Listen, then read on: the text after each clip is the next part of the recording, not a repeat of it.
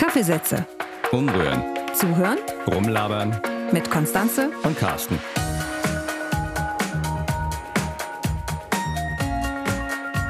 Ich habe heute einen kleinen Test für dich mitgebracht. Ah ja, und äh, warum und wieso? Warum und wieso? Weil ich zum einen diesen Test, Text oder Texttest oder wie man das immer nennen will, selber nicht verstanden habe. Ich habe das neulich irgendwo gelesen, habe gedacht, das darf doch alles gar nicht wahr sein. Wie können die Leute so unverständlich schreiben? Und zum anderen habe ich gedacht, vielleicht könnten wir mal über das Thema Verständlichkeit reden. Deswegen.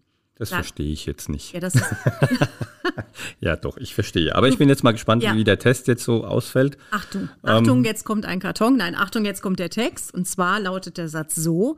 Dieses Defizit in der Aufmerksamkeit für die Umgebung veranlasste beispielsweise das Verbot zur Interaktion mit Mobiltelefon während des Autofahrens. Hast du verstanden? Ja, das habe ich noch verstanden. Also das Echt ist jetzt? jetzt nicht so schwierig. Wenn man halt telefoniert, kriegt man nichts mehr mit, was äh, im, im Auto, um das Auto herum und wo auch immer äh, passiert. Und dann hat der Gesetzgeber das einfach verboten, weil die Leute Unfälle gebaut haben. Also Aber- das war jetzt nicht so schwer. Ja, aber kann man das nicht einfacher formulieren? Ich meine, das ist ja noch nicht mal aus dem Gesetzestext, sondern irgendwo aus der Zeitung. Na, der Redakteur wird unter Zeitdruck gestanden haben. Ja, da hat er keine Zeit, sich um Verständlichkeit zu bemühen. Ich habe noch ein Beispiel für dich. Okay. Also das wird dann jetzt vielleicht noch ein bisschen schwieriger, aber vielleicht bin ich auch nur, ja, vielleicht bin ich auch nur für Hauptsätze geschaffen, keine Ahnung. Ich bin ganz ohr.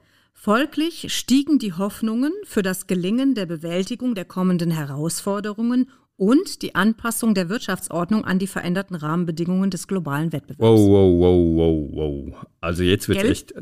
Nee, jetzt habe ich nichts mehr verstanden. Also, worum geht's? Eben. So, so voll Nominalstil, um Ja, mal ganz mit Kite und Ung und überhaupt. Also Ja. so schreibt kein Mensch. Also so schreiben Leute, die wichtig sein wollen. Und vielleicht auch Leute, die sich, äh, die es nie anders gelernt haben, um mal eine Lanze für die zu brechen. Aber Ja, und es sind auch diese Buzzwords, ne, so Hera Herausforderung. Das mag ich sowieso nicht, das Wort. Immer wenn man nicht Problem sagen will, sagt man Herausforderung. Das fällt mir sowieso schon ganz lange auf. Ja, die Leute haben einfach ähm, Probleme mit Dingen, die irgendwie schlecht bewertet werden. Habe ich so ein bisschen das Gefühl. Aber ich habe auch was mitgebracht. Das Statistische Bundesamt untersucht ja alle zwei Jahre die Zufriedenheit von Unternehmen und Bürgern mit Behörden. Und Da untersuchen die auch Sprache? Nee. also in der jüngsten Befragung ging es dann wirklich darum, wie verständlich sind eben Behördentexte. Und die wurden natürlich auch weniger gut bewertet. Jetzt mag ja für offizielle Schreiben von Behörden ein gewisser, ein gewisses Maß an Behördenstil, also Nominalstil oder sowas oder vielleicht auch passiv durchaus gängig sein, aber die Leute haben das eben relativ schlecht bewertet. Insofern, sie sind eben nicht zufrieden mit den Texten. Ja, das glaube ich sofort. Ich kann allerdings beide Seiten verstehen. Also klar, du willst Formulare und Anträge willst du verstehen und nicht äh, irgendwie damit kämpfen oder die dann frustriert beiseite legen. Das kann ich schon nachvollziehen. Aber ich kann auch den Juristen verstehen, der sagt, na ja, aber ich muss ja das Ganze rechtssicher machen und deswegen darf ich da nichts weglassen oder muss die richtigen Wörter Habe ich auch schon gehört, aber allein der Glaube fehlt mir. Ja, aber die denk- Leute wissen denk- das auch, glaube ich, ja, gar ich, nicht. ja, ich denke mir halt, die Welt ist so komplex. Wenn ich jetzt in jedem Rechtstext das alles so versuche abzubilden, dass das lückenlos wird, dann ist das echt eine Aufgabe, die völlig unrealistisch ist. Die Welt ist halt ein bisschen komplexer, als dass man das mit Sprache komplett in kleinste Details abbilden könnte. Ach so. Und wenn man das versucht, ähm, wird man gnadenlos scheitern. Also daran glaube ich jetzt mal. Ich finde auch, das färbt ab. Ne? Also was da so alles erfolgt und durchgeführt wird und ja und ausgeführt, also diese ganzen Verben, die eigentlich gar keine aktiven Verben sind, die färben dann in den normalen Sprachgebrauch oder auch in das journalistische Deutsch ab. Ne? Also ne, hier von wegen der Redakteur unter Zeitdruck, der dann das nicht mehr richtig hinkriegt. Es Und ist vielleicht ja auch ein bisschen konditioniert. Ne? Also du hast das. von wem? Von, von- deinem Deutschlehrer? Nee. Nee, nicht, nicht in der Schule. Das, äh, die haben andere Probleme, die reden über die äh, unsinnigen Adjektive wie schön oder sowas.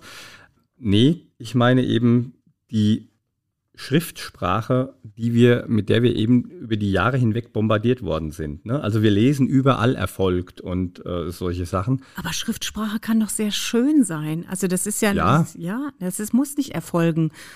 In guten literarischen Texten ist es ja jetzt auch nicht so, dass jetzt äh, nur Subjekt, Prädikat, Objekt immer ähm, nacheinander geschaltet wird. Ja, das wäre ja auch furchtbar. Geschrieben wird.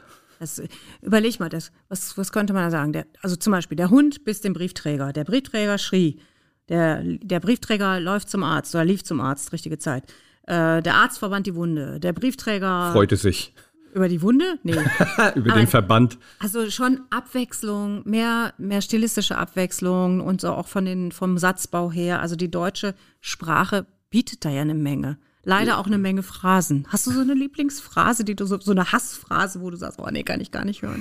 So wie meine Herausforderung? Ja, also ich sage ja gerne ein Stück weit.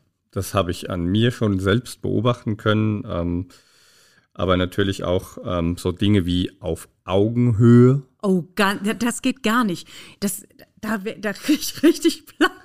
Das heißt auf gleicher Augenhöhe. Man sollte sich mal überlegen, was das ist, wenn auf Augenhöhe. Wir haben auch eine Augenhöhe, aber meine ist ein bisschen niedriger als deine.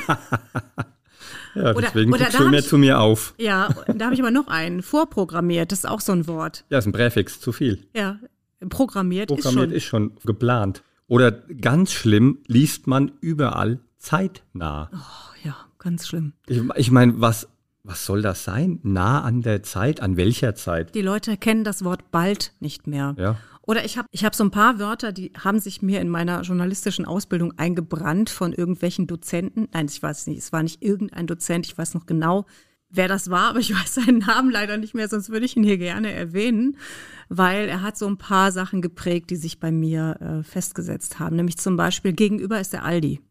Also, das, also ja, da musst du aber darauf achten, dass ganz viel gesagt wird, wenn jemand ein Interview gibt und was weiß ich, Minister XY sagte gegenüber Zeitung XY. Nee, gegenüber ist der Aldi, hat dann mein äh, Redakteur damals immer gesagt. Oder im Rahmen. Kommt auch mhm, ganz oft Auch vor. ganz, ja. Im Rahmen hängen Bilder. Wobei, hier würde ich ja nochmal sagen, okay, manche Dinge gehen, äh, weil es eben auch ein Stück, da haben wir es wieder, ein Stück weit Metaphern sind.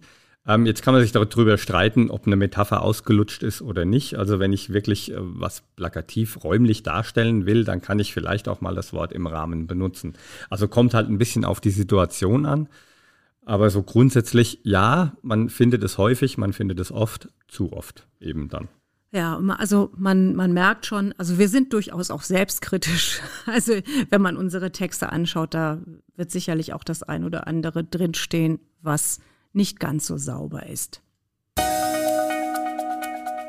Und damit wir das alles noch mal ein bisschen besser hinkriegen, haben wir uns heute einen, wieder mal einen Gast eingeladen in die Kaffeesätze. Claudia Thoms ist wissenschaftliche Mitarbeiterin am Institut für Kommunikationswissenschaft an der Uni Hohenheim. Und Claudia beschäftigt sich schwerpunktmäßig mit der Verständlichkeit, mit der Wirkung von Verständlichkeit. Deswegen gleich an dich die Frage zum Einstieg und ein bisschen zum Aufwärmen. Ein verständlicher Satz, wie könnte der denn lauten, jetzt so komplett spontan? Oh Gott, komplett spontan ist immer schlecht für Verständlichkeit, wenn man äh, aufgeregt ist. Hauptsätze sind im Normalfall deutlich verständlicher, als wenn wir irgendwelche verschachtelten Relativsätze haben, ähm, wo man erst am Ende so richtig weiß, was man eigentlich am Anfang gehört hat. Insofern, ja, solche einfachen Sätze erleichtern das, dass man die Inhalte nachvollziehen kann. Dann jetzt vielleicht umgekehrt die Frage aus deiner Erfahrung, wer, auch gerade so aus der wissenschaftlichen Betrachtung, wer redet denn am unverständlichsten? Das ist tatsächlich nicht so einfach zu beantworten, weil Verständlichkeit nicht nur vom Text abhängt, sondern noch einen zweiten wichtigen Faktor hat, nämlich den Menschen, der den Text liest. Und ähm, da spielt mit rein, welches Hintergrundwissen hat diese Person, wie sprachlich versiert ist sie. Das beeinflusst mit, wie ein Text verarbeitet und verstanden wird. Unverständlichkeit entsteht dann vor allem, wenn die Anforderungen des Textes und die Voraussetzungen des Lesers nicht so richtig zusammenpassen. Und das ist dann teilweise auch Schuld vom Textautor. Also ist ihm bewusst, für wen er schreibt und ist er in der Lage, seine Sprache entsprechend anzupassen. Deswegen haben wir häufig in der Experten-Laien-Kommunikation das Problem, dass Unverständlichkeit entsteht. Ähm, man könnte also insofern sagen, dass es passieren kann, dass Experten unverständlich sind, wenn sie nicht berücksichtigen, für wen sie sprechen. Und Aber jetzt muss ich gerade mal einhaken. Ähm, da geht es doch auch darum, von wem der Text jetzt erstmal kommt, weil der Schreiber oder der Redner, der kennt ja erstmal seine Zielgruppe vielleicht nicht so sehr im Detail. Also klar kann man Zielgruppenforschung betreiben. Aber wenn ich jetzt sage, okay, ich kenne das Subjekt an sich nicht, für den ich jetzt meinen Text schreibe, was kann der denn überhaupt erstmal tun, äh, bevor er an den Leser denkt? Also ich kann natürlich schon versuchen, meine Texte zumindest von den grundsätzlichen Hürden zu befreien, die es so gibt. Also wir hatten es ja vorhin, die verschachtelten Sätze, irgendwelche komplexen Fachausdrücke, die vielleicht auch nicht unbedingt notwendig sind in der Situation. Ähm, solche Dinge kann ich auf meiner Seite, wenn ich einen Text schreibe, natürlich schon versuchen zu reduzieren. Aber im Normalfall weiß ich ja schon zumindest mal grundsätzlich, mit wem kommuniziere ich jetzt gleich mit meinem Text. Also klar, wenn ich einen Text habe, der sich an die breite Öffentlichkeit richtet, dann weiß ich natürlich nicht konkret, welche Person ist das, die das jetzt liest. Aber ich weiß, dass ich eben sehr viele unterschiedliche Leser habe. Und dann orientiere ich mich halt eher an, an den weniger versierten Lesern. Wenn ich aber weiß, meine Leser sind auch vom Fach oder zumindest mal ähnlich fachlich versiert, dann kann ich mir auch ein bisschen mehr Komplexität erlauben, weil das dann natürlich auf einen Boden fällt, der schon ein bisschen vorbereitet ist. Also sprich, die Personen wissen mit bestimmten Begriffen was anzufangen.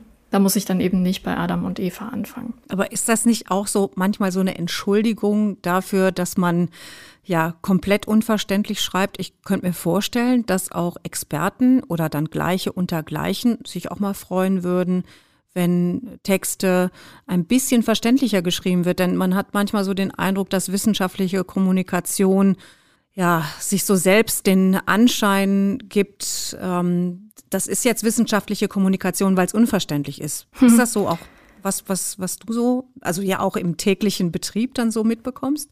Also klar, es hat schon bestimmte Fachkulturen, die eher dazu neigen, würde ich sagen, ein bisschen komplexer zu schreiben. Wir wissen es aber beispielsweise auch, wenn man sich englischsprachige Texte ansieht, da ist die Sprachkultur ein bisschen anders als bei uns. Wir neigen dazu, schöne lange Sätze zu schreiben. Ähm, in den englischsprachigen Texten ist das häufig anders. Da wird eher ein bisschen kürzer und einfacher geschrieben. Das heißt, es würde auf jeden Fall auch anders gehen und ähm, ja, auch Experten sind ja nur Menschen und finden das bestimmt auch angenehmer, wenn sie eben nicht erst sich durch lange Textwüsten durcharbeiten äh, müssen oder Satzwüsten. Insofern äh, spricht ja nichts dagegen, das auf jeden Fall zu versuchen. Manchmal wird es wahrscheinlich einfach auch schwer sein, das immer komplett umzusetzen. Und wie gesagt, manchmal ist es auch nicht unbedingt notwendig, wenn ich eben mit Experten spreche, die eben ähnlich schon vorbereitet sind entsprechende Begriffe kennen, dann brauche ich die halt auch nicht unbedingt ähm, übersetzen, weil das dann sogar eher die Kommunikation vereinfachen kann, ähm, wenn ich eben den Fachausdruck für etwas verwende, der eben in dem Fach verwendet wird ähm, und der sogar die Kommunikation erleichtern kann, weil ich eben dann nicht nochmal im Detail sagen muss, was ich jetzt gerade damit meine. Also da wird man sich umgekehrt eher ein bisschen lächerlich machen, wenn man alles nochmal neu erklärt und das Rad neu erfindet kommunikativ. Aber eine Sache, die du gerade gesagt hast, die finde ich ganz spannend, dass es ähm, im Englischen ja doch eher so die Tendenz dazu gibt, ja, sich auch verständlicher auszudrücken und im Deutschen wir so den Hang dazu haben, sehr kompliziert und verschachtelt zu reden und so weiter. Ist das auch so ein Teil des Problems, dass wir einfach in der deutschen Sprache da so viele Möglichkeiten haben? Puh, da wäre wahrscheinlich jetzt ein Linguist etwas geeigneter dafür die Frage zu beantworten. Aber so vom Gefühl her, also ist das, ist das so was, was, äh, was uns so auch ja, ein bisschen hindert in der Verständlichkeit, weil wir eben so ja, variantenreich so, vielleicht genau, auch reden können.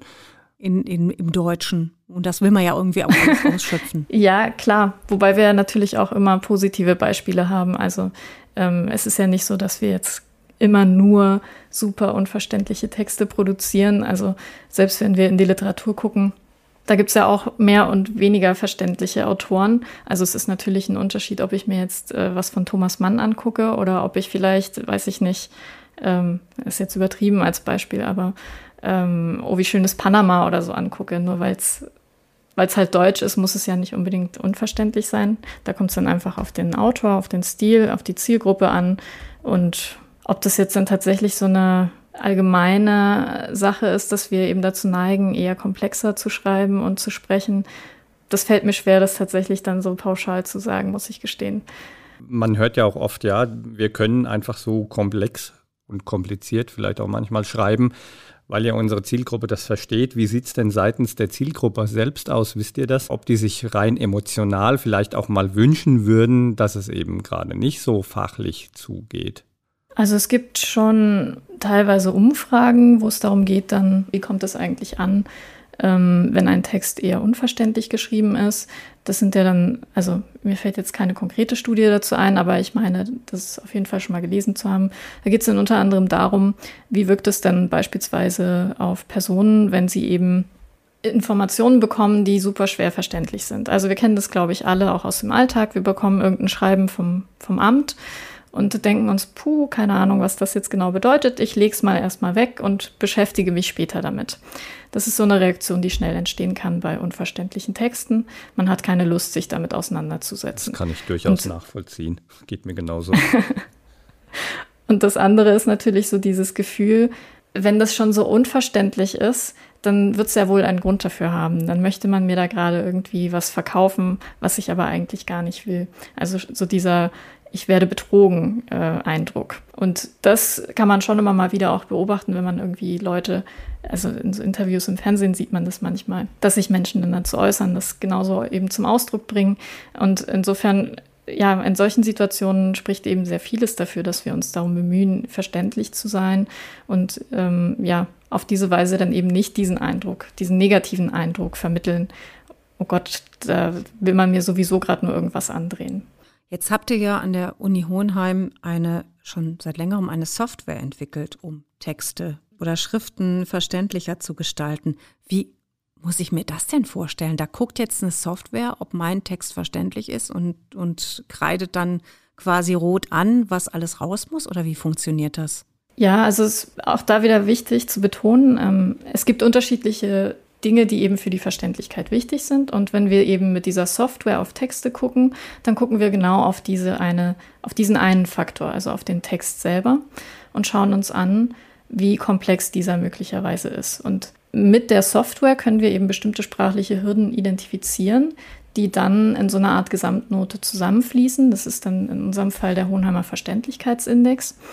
Und der ist eine sogenannte Lesbarkeitsformel. Und solche Formeln, die verrechnen eben unterschiedliche Textmerkmale zu einer Art Note, die uns dann sagt, okay, potenziell ist dieser Text so und so schwierig oder so und so einfach. Berücksichtigt werden dabei unterschiedliche Dinge, wie zum Beispiel Satz- und Wortlängen schwerpunktmäßig. Vereinfacht lässt sich dann sagen, je länger die Wörter und je länger die Sätze sind, desto schwieriger ist ein Text. Das klingt tatsächlich erstmal so ein bisschen nach Zauberei. Also warum soll jetzt der Computer aufgrund von diesen Merkmalen mir sagen können, dass dieser Text schwer oder einfach ist? Ähm, da spielt aber rein, dass eben unsere Sprache bestimmten Gesetzmäßigkeiten folgt, die das erlauben, dass wir solche Aussagen zumindest in Grenzen treffen können. Also Wortlängen und Satzlängen hängen eben auch mit anderen Dingen zusammen, ähm, die die Wort- und die Satzkomplexität widerspiegeln. Also zum Beispiel, seltenere Wörter sind häufig länger. Die Worthäufigkeit, also wie oft kommt das Wort in einer Sprache vor, das hängt wiederum damit zusammen, wie bekannt dieses Wort wahrscheinlich ist. Wenn ich ein Wort nicht kenne, dann stört das eben meinen Leseprozess, weil entweder muss ich mir aus dem Kontext dann erschließen, was heißt das jetzt, oder das wird mir nirgends erläutert in dem Text. Also bleibe ich bis zum Ende irgendwie mit diesem mit dieser Lücke, wo ich dann eben nicht weiß, was heißt jetzt dieses Wort, was heißt dann auch im Weiteren der Satz drumrum. Und für die Satzlänge ist es so ähnlich, also längere Sätze, da muss ich auch mehr Infos im Hinterkopf behalten, bis der Satz durch ist.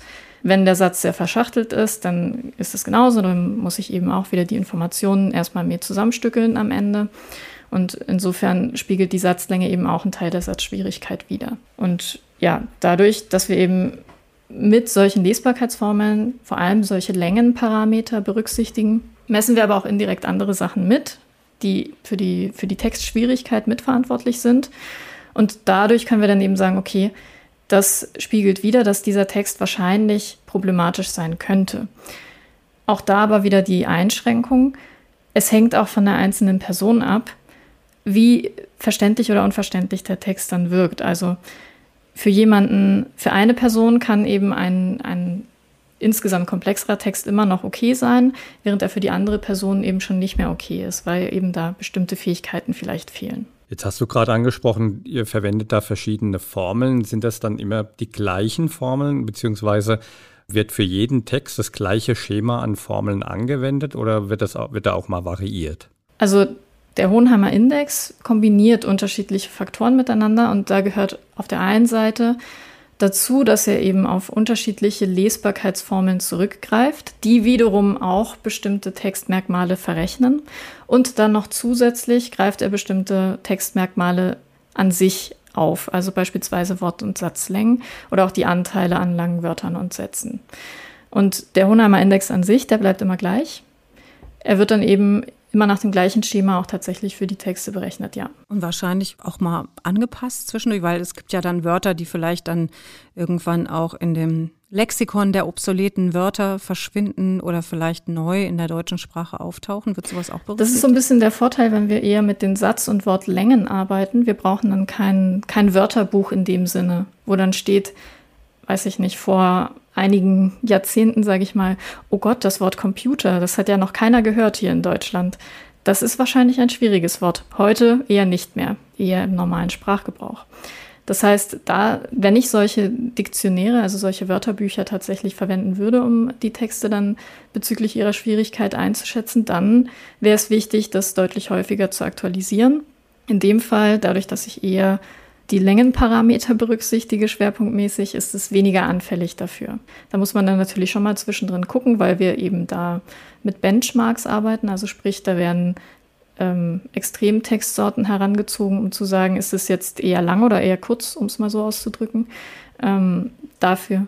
Was ist denn eine Extremtextsorte? Ähm, eine Extremtextsorte können wir uns so vorstellen, ähm, also wir nehmen ja als Orientierung den Vergleich zwischen Dissertationen und äh, der Berichterstattung in, in der Bildzeitung, beziehungsweise auch in anderen Qualitäts-, eher in Qualitätszeitungen. So, und das muss man sich so vorstellen, dass man eben sagt, okay, weil ein Text eine bestimmte Zielgruppe hat, hat er auch bestimmte Merkmale. Also eine Doktorarbeit richtet sich eher an einen ein fachlich versiertes Publikum mit einem sehr spezifischen Thema, mit einer sehr spezifischen Sprache, die häufig auch komplexer ist. Während sich ein Artikel in der Berichterstattung ja eher an ein breiteres Publikum wendet und ähm, eher auch auf eine eher einfachere Sprache aus ist. Wenn ich jetzt diese beiden Textsorten nehme, dann merke ich anhand der Merkmale, die gemessen werden, also zum Beispiel Satzlängen und Wortlängen, dass es da Unterschiede zwischen diesen beiden Textsorten gibt. Und dann kann ich eben über einen Vergleich eines neuen Textes gucken, hat er jetzt eher solche Satzlängen oder Wortlängen wie die Dissertation oder eher wie der Artikel in, in der Bildzeitung oder meinetwegen auch in der Welt oder Süddeutschen oder wie auch immer. Wenn es eher in die Richtung der Dissertation geht, dann heißt es, dass die Sprache wohl auch eher so ein bisschen komplexer sein wird. Wenn es eher in Richtung der Berichterstattung geht, dann ähm, bedeutet das, dass die Sprache auch eher einfacher gestaltet ist. Das ist sehr technisch, ich weiß. Nö, passt. Ist aber auf jeden Fall sehr verständlich. Ja, das auf jeden Fall, genau. Aber wenn ich das jetzt richtig verstehe, dann kann man jetzt, wenn man sagt, okay, was sind denn beispielsweise die häufigsten äh, Verletzungen gegen die Verständlichkeitsregeln, hängt das je nach Text ab. Aber was sind denn, wenn man mal auf die Berichterstattung guckt, was sind denn da jetzt so die häufigsten Verstöße? Kann man das so benennen? Also in der Berichterstattung, das müsste man sich dann nochmal genauer anschauen, was grundsätzlich häufig Punkte sind, die eben dazu führen, dass Texte unverständlicher werden, sind die Häufung zu langer Sätze, schwierige und äh, vor allem auch unerklärte Wörter, ein hoher Anteil an Passivsätzen ist häufig auch problematisch und Nominalstil. Um das nochmal zu erklären, dann ähm, längere Sätze. Das heißt jetzt nicht, dass jeder Satz nur ein Hauptsatz sein muss, so wie wir zu Beginn festgestellt haben, dass Hauptsätze ja eigentlich eher einfacher sind. Aber wenn ich eben sehr viele, sehr lange Sätze habe, dann wird es irgendwann ähm, ja, schwer verdaulich, sage ich mal. Bei den schwierigen und unerklärten Wörtern, das sind dann Fachausdrücke oder, ja, weiß ich nicht, ähm, Gesetzesbegriffe vielleicht sogar oder irgendwelche Anglizismen, englische Wörter, die dann einfach mitten im Text stehen, mit denen vielleicht manche Personen was anfangen können, aber vielleicht nicht alle. Und die kann ich verwenden, wenn es sein muss und wenn es sich nicht vermeiden lässt. Wenn ich aber davon ausgehen kann, dass die ähm, ja wahrscheinlich eher nicht für jeden verständlich sind, dann sollte ich sie zumindest mal bei der ersten Erwähnung erklären. Bei Passivsätzen ist das Problem, dass unklar bleibt, wer jetzt eigentlich gerade aktiv ist. Also ich kann ja Dinge so ausdrücken, dass ich sage, wir werden im nächsten Jahr einen Gewinn erwirtschaften oder es wird ein Gewinn erwirtschaftet werden. Ja, von wem denn eigentlich? Beim Nominalstil ist das Thema, dass sich viele Substantive und Substantivierungen aneinanderreihen. Das ist so diese typische Behördensprache, die man im Kopf hat manchmal. Also die Ausrufung der neuen Gemeinschaftsordnung zur Bewahrung der Straßen oder so. Erfolgt ähm, wahrscheinlich auch erfolgt, noch irgendwas. Ja. Wo ein erfolgt steht, ist ein Nominalstil nicht weit, habe ich mal gelernt. Also wenige Verben und viele Substantive. Das macht halt den Satz auch echt schwerfällig und erschwert es auch ein bisschen, den zu verstehen. Das sind so die typischen Verständlichkeitshürden. Es ist wahrscheinlich auch nicht nur Behördendeutsch, sondern könnte ich mir auch vorstellen, äh, schon auch so in Richtung Politikerdeutsch.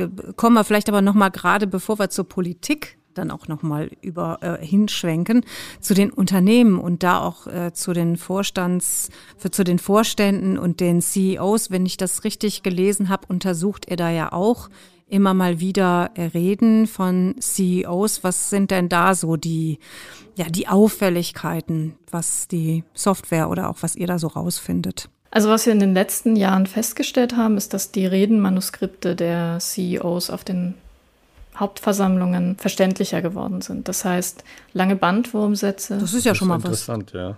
Ja. also es gibt weniger lange Bandwurmsätze. Die sind seltener geworden. Fachbegriffe und Anglizismen werden auch häufiger erläutert. Und ist das schon ein Teil der Reaktion auf das, was ihr tut, oder worauf führt ihr das zurück? Ja, ich meine, das ist jetzt natürlich schwer, das konkret nur darauf zu beziehen, aber aufgrund dieser Verbesserung, die man beobachten kann und teilweise auch der Rückmeldungen, würde ich schon sagen, dass es vielleicht auch mit daran eventuell gelegen hat, dass es jetzt äh, verständlicher geworden ist. ich fände es unangemessen, jetzt zu sagen, das liegt allein nur auf, an, an unserer Studie. Ähm, aber vielleicht hat es dazu beigetragen, dass das ein bisschen verständlicher geworden ist, ja. Ihr habt einen Teil äh, eures, eurer Arbeit oder ihr habt eure Arbeit gut gemacht, damit der andere Teil dann auch gut geworden ist.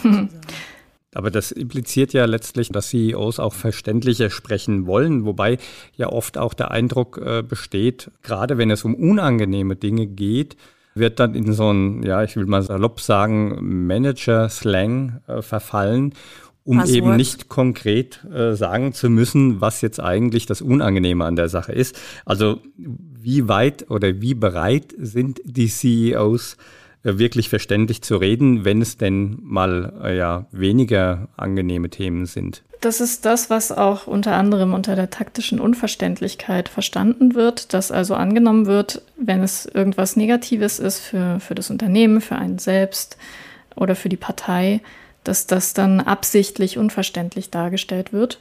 Und da gibt es gerade im Wirtschaftsbereich schon viele unterschiedliche Studien, die sich damit beschäftigen ob das denn tatsächlich so ist, ob man das beobachten kann. Und die Ergebnisse sind sehr gemischt. Also teilweise konnte ja, es. Was, was wäre da so ein Ergebnis? Also wie reagieren die Unternehmen, wenn ihr ähm, das Thema ansprecht? äh, also in dem Fall würde ich das mal sagen, das haben wir jetzt nicht direkt in der Form den Unternehmen dann vorgetragen, im Sinne von, wir haben festgestellt, dass ihr immer unverständlich seid, gerade dann, wenn es um was Negatives geht. Ähm, das ist jetzt eher so aus der Perspektive von Studien, die wir auch selber durchgeführt haben. Das heißt dann eher ja, im wissenschaftlichen Kontext erstmal verbreitet haben.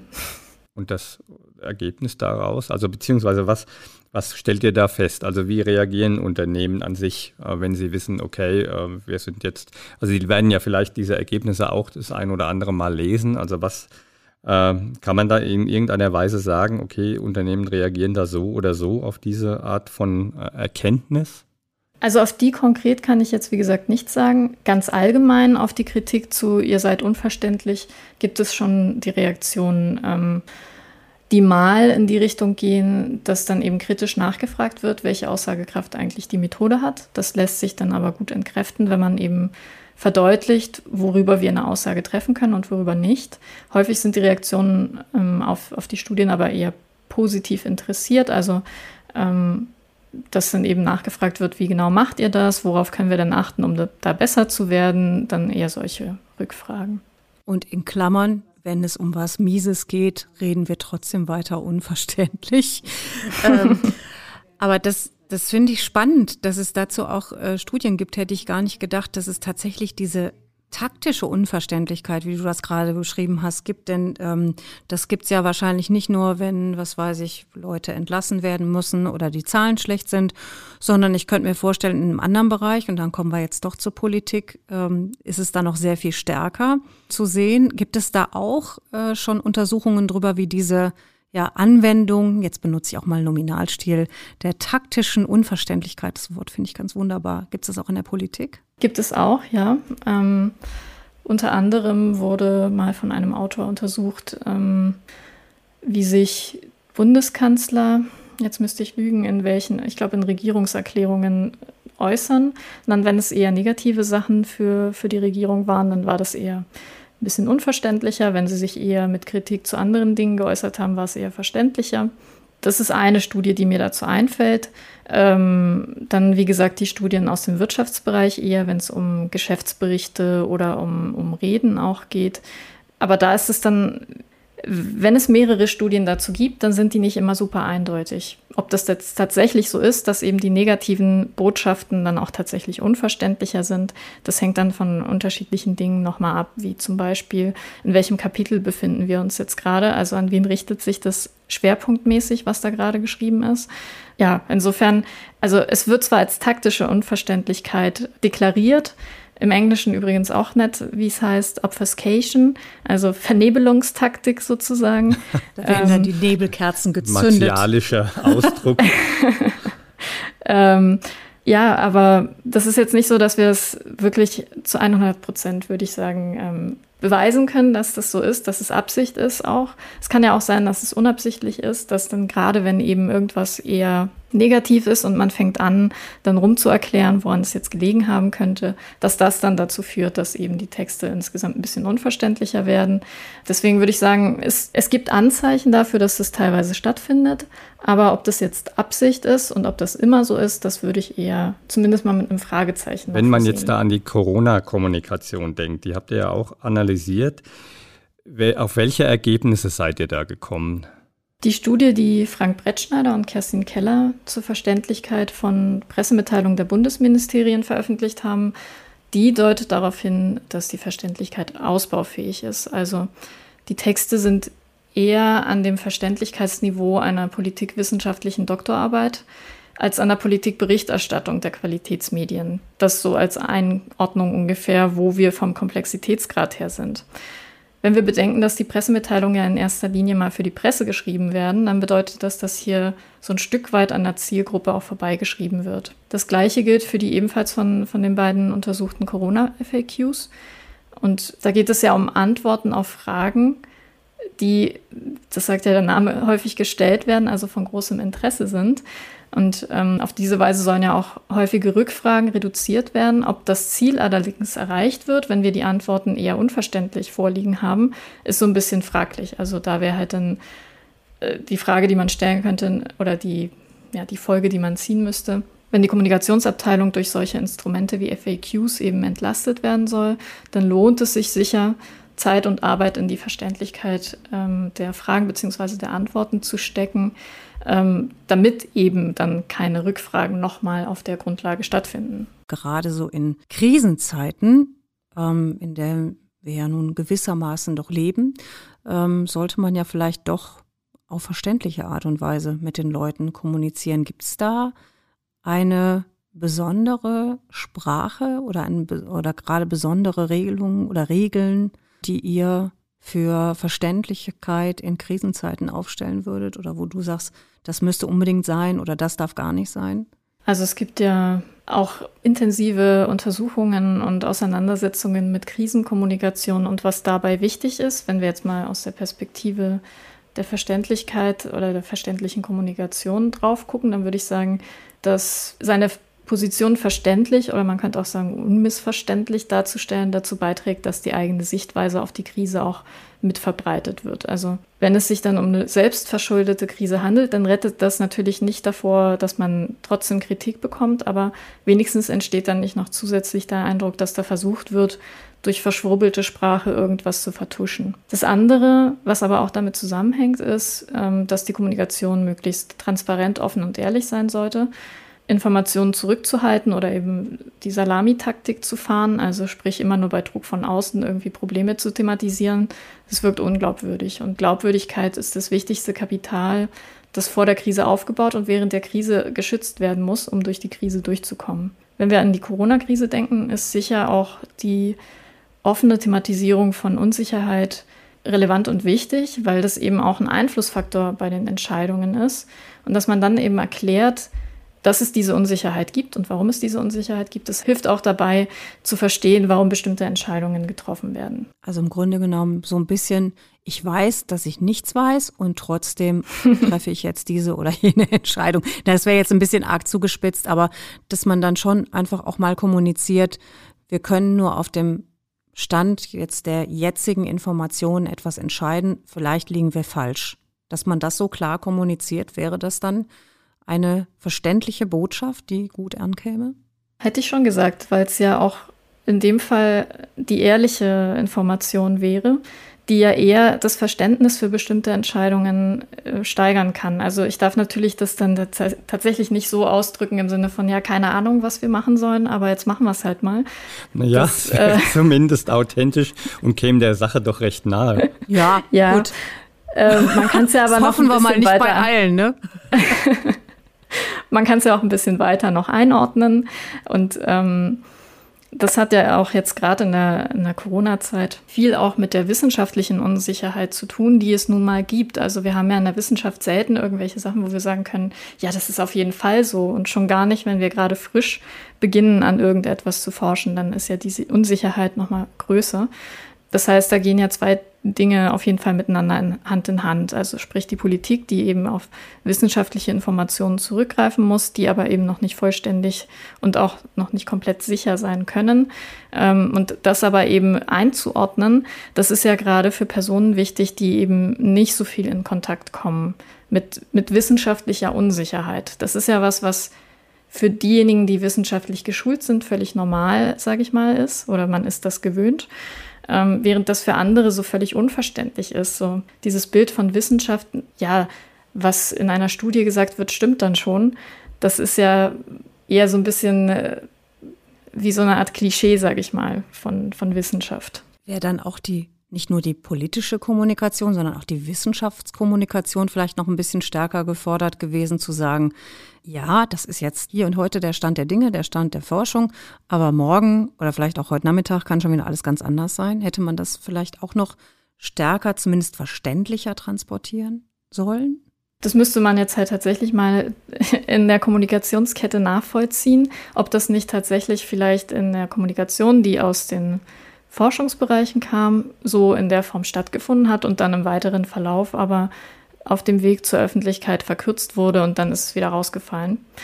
Dann wäre ja nicht unbedingt die Wissenschaft an dem Fall oder die Wissenschaftskommunikation direkt dafür verantwortlich, sondern eher eigentlich Richtung Wissenschaftsjournalismus und dann ja noch nicht mal nur Wissenschaftsjournalismus, sondern der Journalismus an, im breiteren, das dann entsprechend einzuordnen, was ja aber häufig auch aus Platzzeitgründen, vielleicht auch Verständnisgründen, weiß ich nicht, nicht unbedingt immer stattfinden muss. Aber das wäre eine Frage, die man wahrscheinlich durch äh, eher eine Analyse nochmal genauer beleuchten müsste.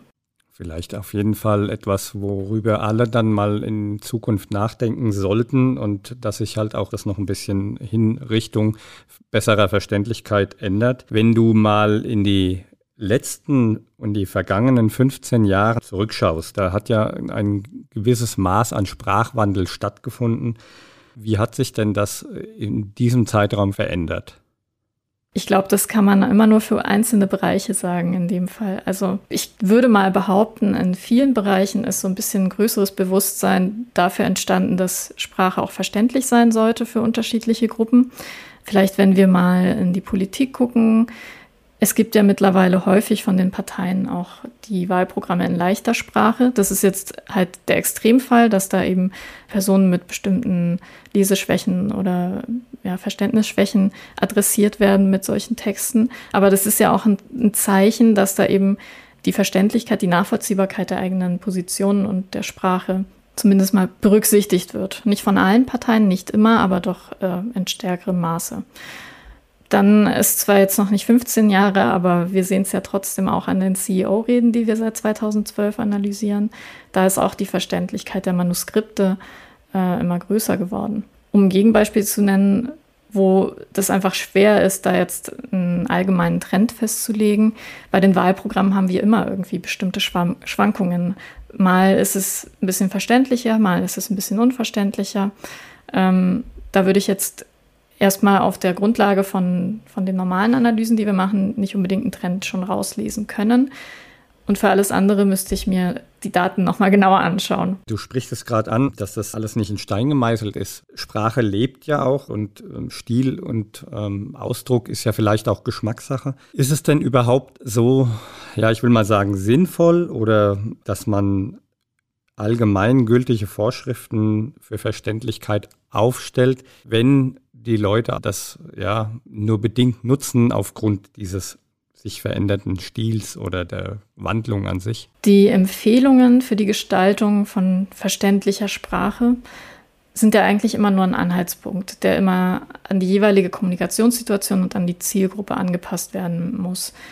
Wir hatten es davor mit den Experten, wenn die untereinander schreiben und sprechen, dann muss ich natürlich nicht jeden Ausdruck übersetzen. Wenn ich an eine breiter gefasste Öffentlichkeit mich wende, dann ist es wichtiger, dass ich da eben mich eher an denjenigen orientiere, die vielleicht ein bisschen leichtere Texte benötigen. Um es dann nochmal auf die unterschiedlichen Kommunikationssituationen und Texte zu bringen, das ist natürlich vor allem dann wichtig, wenn ich rein informative Texte habe da ist dann der ästhetische Anspruch vielleicht auch nicht unbedingt so wichtig. Also wenn ich zum Beispiel wissen will, wie kriege ich meinen neuen Personalausweis, dann bin ich jetzt nicht an schöner Prosa interessiert, sondern ich möchte bitte schnell und einfach wissen, welch, welche Schritte ich durchlaufen muss, um jetzt meinen neuen Perso zu bekommen. Das heißt, ähm, die ganz allgemeinen Regeln, so was sind potenzielle Hürden für Verständlichkeit, die würde ich sagen, sind schon relativ allgemein nachvollziehbar und umsetzbar immer angepasst, wie gesagt, an die jeweilige Kommunikationssituation, an die Zielgruppe. Und da muss man ja auch mal noch dazu sagen, auch große Werke in der Literatur müssen ja nicht unbedingt schwer lesbar sein. Das heißt, das kann ja auch, das ist ja häufig auch so ein Kritikpunkt, dann klingt ja nachher alles so total nach, ja, halt nur Hauptsätze, langweilig, äh, übervereinfacht. Aber große Werke der Literatur müssen auch nicht unbedingt schwer lesbar sein. Das heißt, es schließt sich nicht aus, dass Texte gut lesbar und trotzdem auch schön sind. Und ich habe Thomas Mann sowieso noch nie gemacht. das ist, äh, hat wahrscheinlich auch mit anderen Dingen zu tun.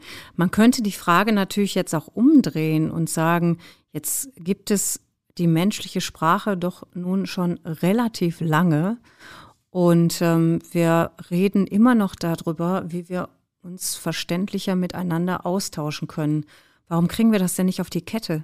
Ich würde sagen, das liegt daran, dass Kommunikation und Verstehen einfach von so vielen Faktoren abhängig sind, die ein großes Potenzial für Missverständnisse und auch für Unverständnis mit sich bringen. Also Aussagen können mehrdeutig sein. Mein Gesprächspartner, meine Gesprächspartnerin kann mich aus unterschiedlichsten Gründen ganz anders verstehen, als ich das vielleicht gemeint habe, weil er oder sie da zu viel oder zu wenig in meine Aussage rein interpretiert hat. Also weil da so viele Faktoren zusammenspielen, würde ich sagen, ist ja eher beeindruckend, dass wir es doch irgendwie auch schaffen, uns miteinander abzustimmen. Und je mehr wir dabei die Hürden ins Bewusstsein rufen, die eben im Weg stehen können, desto besser würde ich sogar sagen, können wir die aus dem Weg räumen und dann eben die Probleme, die jetzt möglicherweise zwischendrin eben noch bestehen, auch tatsächlich mit aus dem Weg zu räumen. Das klingt jetzt so, dass er bei seinem Gegenüber häufiger mal nachfragt, was er denn eigentlich gemeint und ob er das dann richtig verstanden hat. Also die Feedback-Regeln vielleicht auch mal anwenden und nicht so viel interpretieren. Ja, also klar, in manchen Fällen muss man natürlich aufpassen, dass es dann nicht äh, auch insgesamt die Kommunikation stört. Wenn ich ständig nachfragen würde, auch bei Sachen, die eigentlich ziemlich eindeutig sind, dann wird es natürlich irgendwann mühsam, aber wenn es um was Wichtiges geht, wenn es um wirklich, wenn ich das einfach an der Stelle nicht verstanden habe, macht es ja keinen Sinn, dass ich da jetzt schon äh, im blödesten Fall irgendwas investiere, bevor ich nicht sicher bin, dass das auch tatsächlich so gemeint ist. Also insofern, ja, würde ich schon sagen, dann lieber nochmal nachfragen. Ich habe auf jeden Fall eine ganze Menge heute verstanden in diesem tollen und spannenden Gespräch. Und mein Wort des Tages ist die taktische Unverständlichkeit. Das finde ich ganz großartig. Bei uns zu Gast in den Kaffeesätzen war Claudia Thoms vom Institut für Kommunikationswissenschaft an der Universität Hohenheim. Claudia, ganz lieben Dank, dass du dir heute die Zeit genommen hast, mit uns einen Kaffee zu trinken. Ja, vielen Dank für die Einladung. Wir freuen uns auf jeden Fall über Feedback zu dieser Sendung, aber auch über Themenvorschläge zu anderen Dingen und Kram, was euch sonst noch so interessiert. Oder wenn ihr uns einfach nur mal Hallo sagen wollt, dann eben an hallo@kaffee-sätze.de schreiben. Und jetzt gehen wir einen Kaffee trinken, oder? Ja, und da reden wir dann über die Erbringung des Kaffees durch die Serviererin. Oder durch die Kaffeemaschine. Oder das. Also ich würde mal vorschlagen, wir reden nur noch in kurzen Sätzen, oder? Haben wir ja jetzt gelernt. Ja gut, dann wir trinken Kaffee. Wir sitzen. Wir reden. Wir essen. Wir bezahlen. Wir trinken noch einen Kaffee. Wir bezahlen nochmal.